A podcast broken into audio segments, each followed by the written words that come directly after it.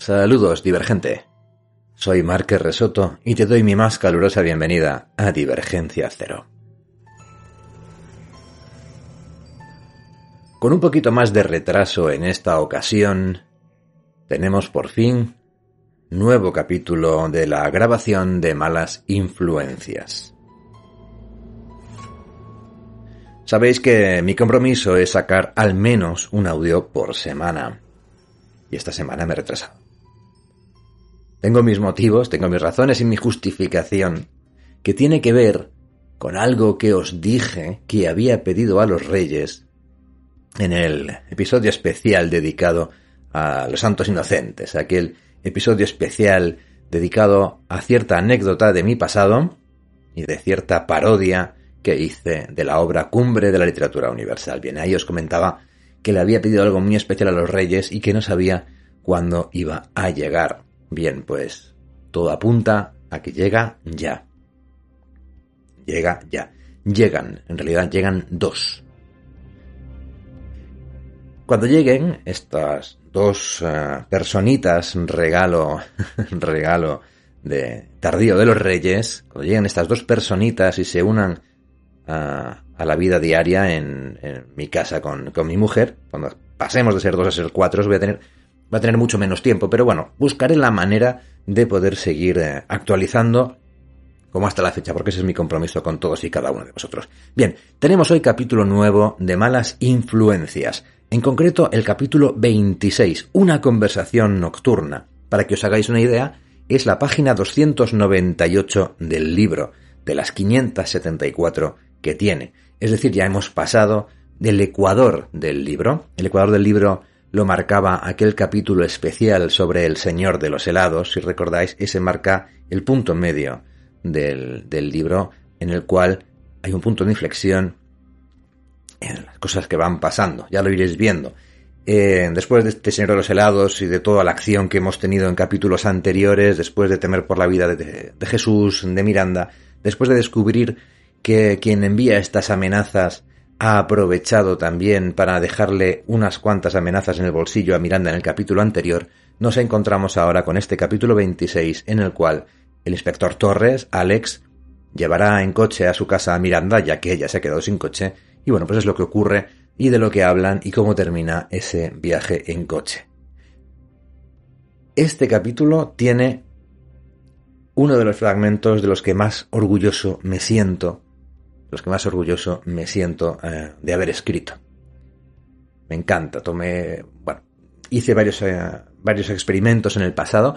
En aquel making of de Miranda Gray, eh, ya sabéis, estos audios exclusivos para fans que apoyan Divergencia Cero, con un café al mes, en aquel capítulo, en aquel episodio de making of, os comentaba mm, bueno, pues todo lo que yo había estado estudiando, preparando el personaje de Miranda Gray incluso como había escrito una historia ficticia anterior. Bien, pues en ese, en ese, en, esos textos hubo un punto en el que dejé de leer y dije esto lo leeré más adelante. Bien, pues eh, lo dejo de leer ahí porque tiene que ver con lo que ocurre en este capítulo, lo cual probablemente signifique que la semana que viene haya un making of de Miranda Grey 2 donde os lea ese fragmento que escribí 5 o 6 años, del cual deriva, deriva, ya os lo explicaré cuando llegue el momento, el fragmento que tanto me gusta de este episodio. Es un episodio... Veréis, los capítulos de Miranda, de Miranda Gray, de malas influencias, eh, intenté siempre que en todos ellos pasara algo que fuese crucial, que siempre hubiese, quisiese avanzar la trama de algún modo. La trama puede avanzar desde el punto de vista de descubrir quién envía las amenazas, desde el punto de vista de descubrir quién asesinó al marido de Norma Seller, puede avanzar porque alguien intente mm, alguien intente eh, asesinar a los protagonistas, por ejemplo, como ya ha ocurrido, pero también hay eh, momentos en los que la trama evoluciona internamente en los personajes.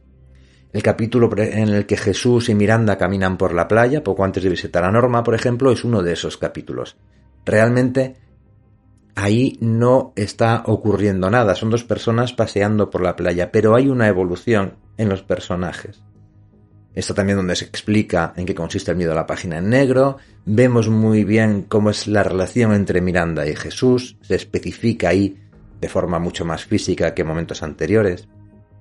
El de ahora es un capítulo parecido con respecto a Alex y a, a Miranda. Vamos a conocer mejor, vamos a conocer mejor a Miranda. ¿Qué pasó entre ella y Jesús? ¿Por qué acabó aquello? ¿Por qué empezó? Todo esto va a estar aquí mezclado en forma de esta conversación nocturna en el coche que tenéis que imaginar dos de la madrugada, noche cerrada, la autopista solitaria, el coche avanzando bajo la lluvia, el susurro de los neumáticos en el asfalto mojado, el ronroneo del motor. Muy cansados, muy somnolientos. Es la típica charla, entre comillas, que en algún momento tienen los mejores amigos y lo que les convirtió en mejores amigos, o en amantes, o en novios, o en lo que sea. Es un capítulo muy importante este, aunque parezca que no, que no pase nada.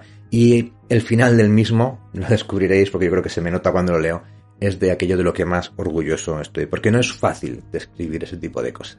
Y creo que me quedo bien. Bueno, ya lo decidiréis vosotros. Pues nada, aquí os voy a dejar ya con Miranda, con Miranda Gray, con malas influencias. Comentaros, eso sí, que ya os daré más, más, señas, pero el libro, aparte de estar en Amazon disponible para todos aquellos que lo queráis comprar en, en digital, y en papel en la versión impresa de Amazon.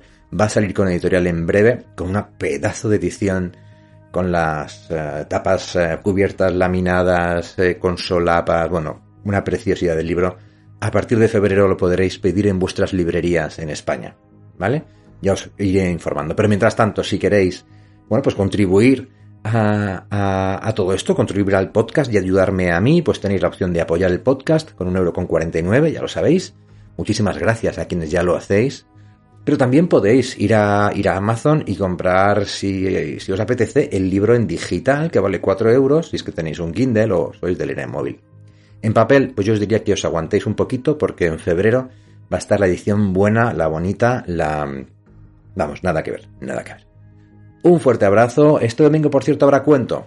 Cuento otra vez. ¿eh? Uno muy, muy, muy especial de Hans Christian Andersen que seguro que no conocéis. La gran serpiente de mar. Muy, muy chulo. Os va a gustar. Un, uh, un abrazo muy, muy fuerte. Se despide de vosotros vuestro anfitrión que os quiere, Marque Resoto. Hasta la próxima y os dejo ya con Alex y con Miranda en el coche. Hasta la próxima.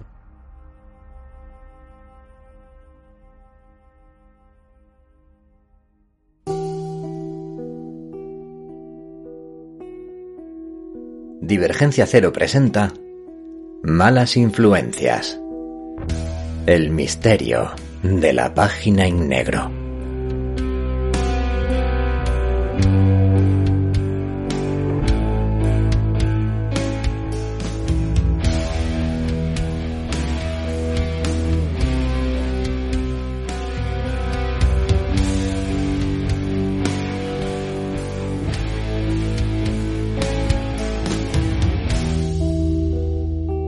Escrito y narrado por Marque Resoto.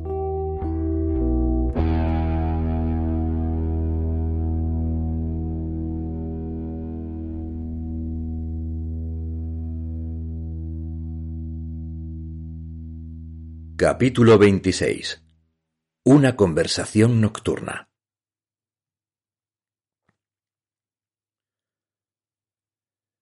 El Sara se deslizaba por la autopista casi desierta con un rumor grave, hipnótico. En el interior del coche no había más luz que el brillo del salpicadero y el led rojo que parpadeaba en el móvil de Alex para indicar que la grabadora de voz seguía en marcha. Alex, al volante, no era más que una sombra. Miranda había reclinado su asiento de modo que estaba casi recostada, con la nuca cómodamente apoyada en el reposacabezas. Durante la última hora no había dejado de hablar con los ojos entrecerrados, mientras la línea discontinua se desenrollaba sin fin bajo el cono amarillento de los faros. Las hileras de árboles a ambos lados se abrían ante ellos hasta que, llegado un punto, desaparecieron para dar paso a la superficie inabarcable, profunda y negra del Cantábrico, a su derecha. Los limpiaparabrisas batieron a un lado y otro en el cristal hasta que la lluvia cesó y por fin se detuvieron. El ronroneo del motor, la línea discontinua, ellos dos deslizándose por el trazado zigzagueante de la autopista de la costa, volando en la oscuridad. Alex se había limitado a asentir en los momentos adecuados y hacer alguna pregunta para animarla a seguir cuando ella callaba, pero sin apartar en ningún momento la mirada de la calzada.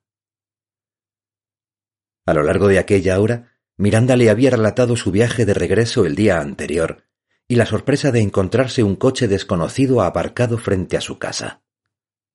De algún modo, había pasado a explicarle cómo había conocido a Jesús hacía casi dos años, cuando buscaba desesperadamente a alguien que estuviera interesado en el libro que había escrito en sus ratos muertos. Una parte de ella había sido consciente de que aquel era el punto en que debía dejar de hablar, pero no lo había hecho. Había algo en la oscuridad que atravesaban, en el zumbido apagado de los neumáticos en el asfalto y en la vibración sorda que el motor transmitía al interior del coche que la incitaba a seguir. Le habló de los encuentros a escondidas, las habitaciones de hotel, los viajes para promocionar el libro, como si no fuera ella quien pronunciara las palabras. Como si las palabras simplemente existieran desde hacía tiempo, y durante ese tiempo hubieran buscado el momento y el lugar adecuados para escapar. A veces pienso que Ricardo fue la excusa para escapar con Jesús. Y a veces que Jesús fue la excusa para escapar de Ricardo. Cuando firmamos el acuerdo de divorcio supe que lo mío con Jesús había terminado, y rompí también con él. Había murmurado, y justo después de hacerlo, había girado la cabeza con miedo para observar la reacción de Alex. Alex, sin embargo, se limitó a asentir en silencio. El coche siguió devorando la oscuridad. Y Miranda siguió hablando con voz suave y lenta, como si él no estuviera allí, como si ninguno de los dos estuviera allí realmente, con los ojos entrecerrados, dejándose acunar en cada curva. Le habló de su abuela y los veranos en su casa junto al acantilado de los libros en la habitación de invitados, del descubrimiento que supuso para ella el primer libro de Norma Seller y de cómo aquello la impulsó a querer ser escritora, y de la terrible decepción cuando la visitó con Jesús. En algún momento Alex le preguntó por sus padres, y durante los siguientes minutos Miranda le habló de ellos y de cómo se la habían llevado a los quince años a Madrid cuando su padre consiguió una plaza de catedrático en la Complutense. Cuando era pequeña vivíamos en Gijón. En verano nos pasábamos el día en la playa de San Lorenzo, dijo con una sonrisa. En una ocasión, yo tendría, no sé, cinco o seis años. Se me metió en la cabeza que quería un helado. Pero mis padres no querían comprármelo, así que me escapé. Durante una hora estuve recorriendo la playa sola. Una niña de seis años enrabietada, andando como un pato y preguntándole a toda la gente con que se cruzaba si había visto al señor de los helados. ¿Te lo puedes imaginar? Mi padre siempre cuenta que, cuando por fin me encontraron, tenía puesta una gorra que no era mía. Llevaba en una mano el cubo de otro niño y un gran helado de fresa en la otra. Dejó escapar una risa apagada. Mi padre dice que esa era yo. Siempre me salía con la mía y siempre caía de pie a pesar de todos los líos en que me metía de cría. Como los gatos. Cuando estaba en el coche hace unas horas lo reviví todo. El señor de los helados, murmuró con un escalofrío. El hombre que metió las etiquetas en el bolsillo se transformó en él para mí en aquel momento. ¿Llegaste a verle la cara? Solo su figura. Y en realidad no sé dónde termina lo que vi y dónde empieza lo que imaginé. Creo que llevaba un chubasquero verde, o puede que marrón. ¿Llevaba guantes? Quizá, me pareció que me tocaba en el cuello y luego en el pecho, pero supongo que solo querría introducir las etiquetas en el bolsillo de la cazadora. Alex asintió con la cabeza, pero no añadió nada. Acababan de dejar atrás el cartel que anunciaba la salida de Ribadesella, lo que significaba que les quedaba media hora de viaje. El reloj en el salpicadero marcaba las tres de la madrugada. Así que Norma estuvo todo el tiempo en el cine, murmuró Miranda. Sí, lo comprobamos. Carmen y ella. Miranda movió la cabeza a un lado y otro. Estaba tan convencida. Si la hubieras visto cuando mencioné el nombre de Gabriela, tú también lo habrías estado. Se puso nerviosa. No, todo lo contrario. No hubo reacción de sorpresa ni de desconocimiento, nada. Si hubiera sido la primera vez que escuchaba ese nombre, su expresión habría sido de perplejidad, como si se preguntara ¿Qué demonios me está preguntando esta loca? Pero su expresión fue natural, como si la conociera de toda la vida. Miranda giró la cabeza hacia la ventanilla, hacia la nada negra del mar. Supongo que Norma tiene razón, murmuró. Qué desastre de escritora. Si ni siquiera soy capaz de juzgar la expresión de una persona, ¿cómo voy a ser capaz de escribir sobre ello?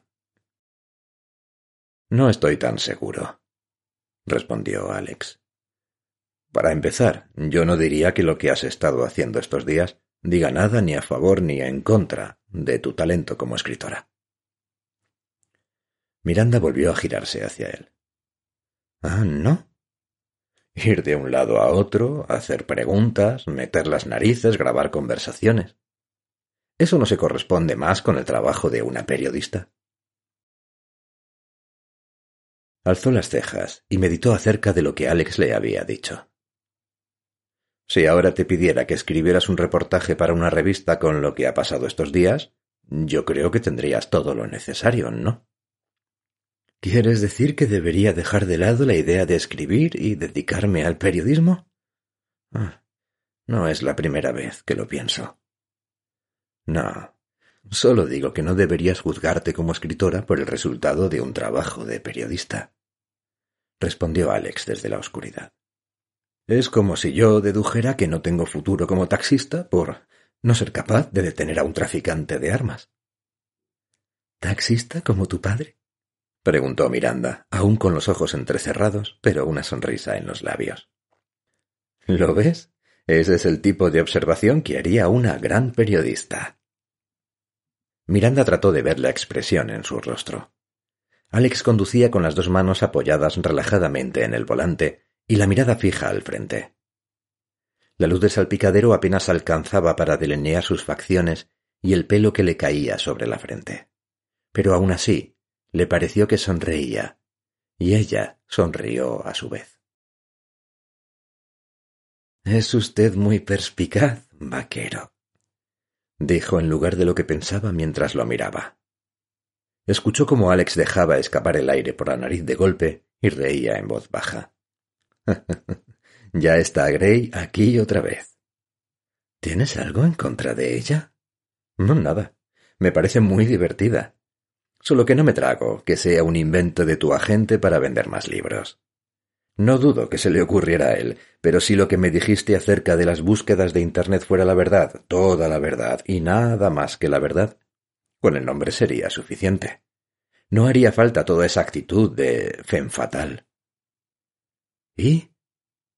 Alex no contestó.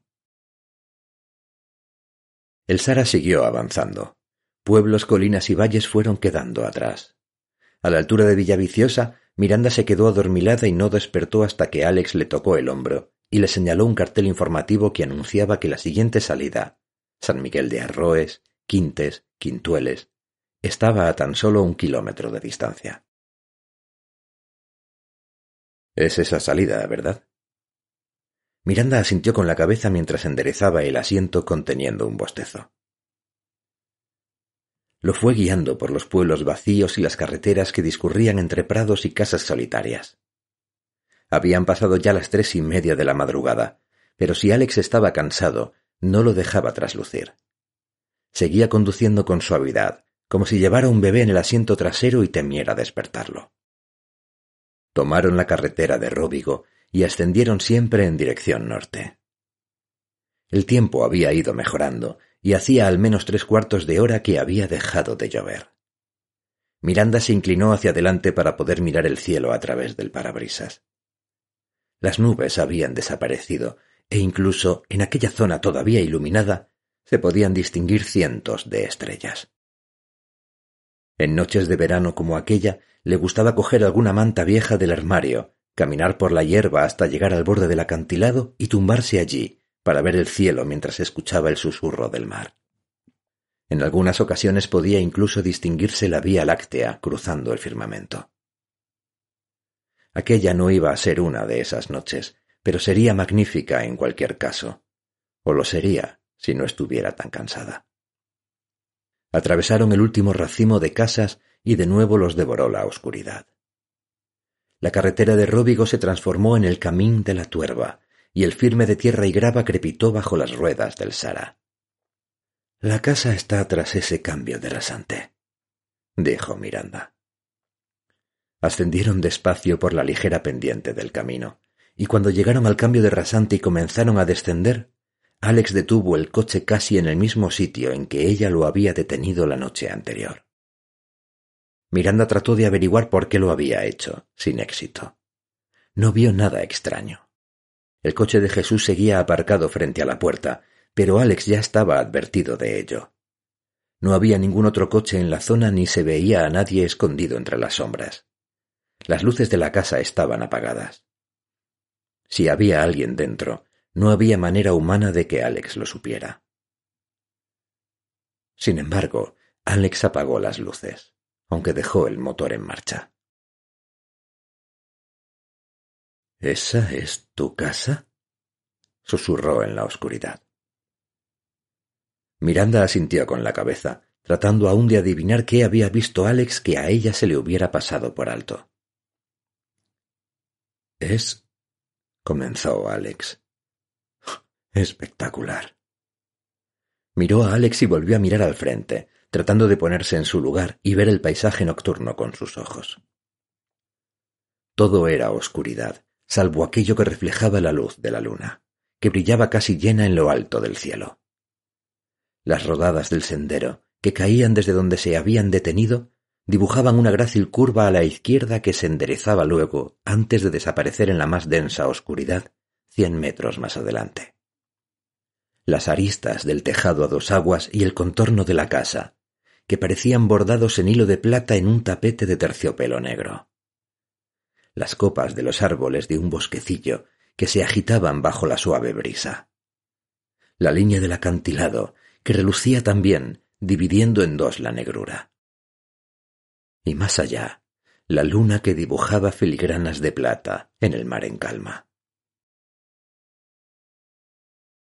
¿Te presta? Preguntó Miranda con una gran sonrisa en el coche a oscuras. ¿De día tiene que ser?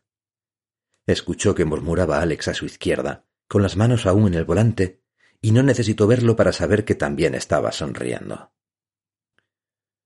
Obedeciendo a un impulso interno, Miranda extendió un brazo en la oscuridad, posó la mano sobre el brazo de Alex y la dejó allí, notando su firmeza, su calor.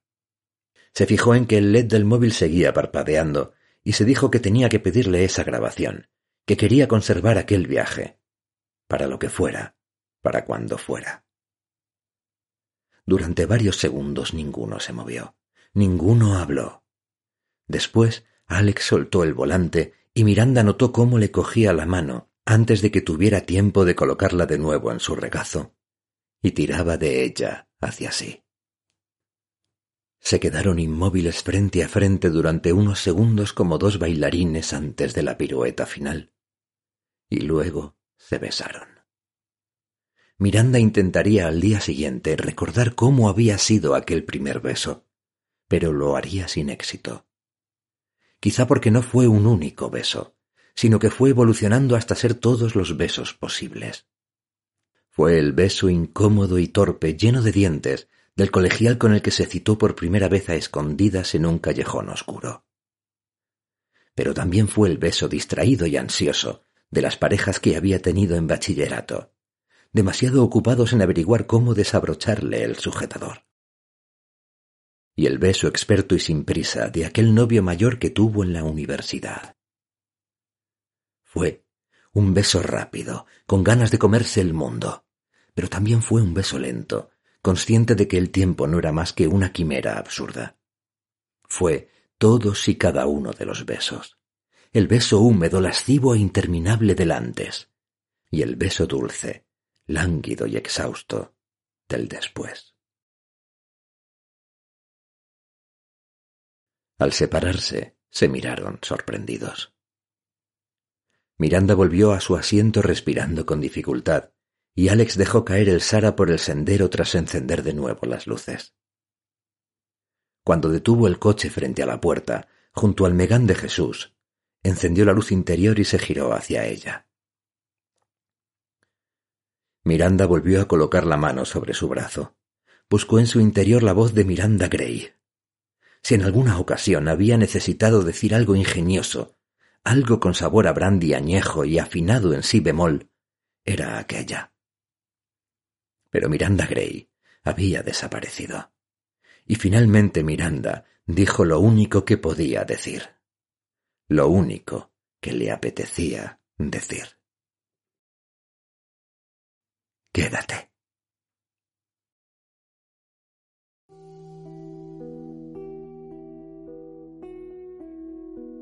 Acabas de escuchar un fragmento de Malas Influencias. El misterio de la página en negro.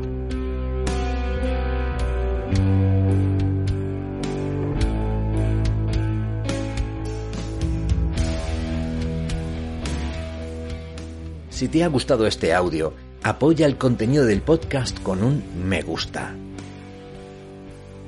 y si quieres seguir disfrutando de más relatos, historias, narraciones, anécdotas, suscríbete a Divergencia Cero. En todo caso, muchísimas gracias por estar ahí. Se despide de vosotros vuestro anfitrión que os quiere, Marque Resoto. Hasta la próxima. Chao.